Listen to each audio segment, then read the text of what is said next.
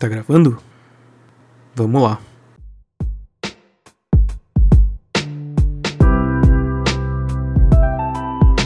Olá, meu nome é Rafael Teshima e esse é o podcast Radinho Velho. O nome desse podcast retrata um pouco de uma brincadeira que eu tinha na infância, quando eu ia na casa da minha avó, onde tinha um rádio gravador do meu tio, e você colocava a fita, apertava o REC, tinham dois microfones embutidos e, e, que gravava tudo que você falava. Como esse radinho ficava lá, né, na casa dos meus avós, eu brincava de fazer rádio. No tempo que eu morei lá, eu conversava com os meus amigos e gravava essas conversas, a gente cantava música músicas, falava um monte de besteira e registrava aquilo.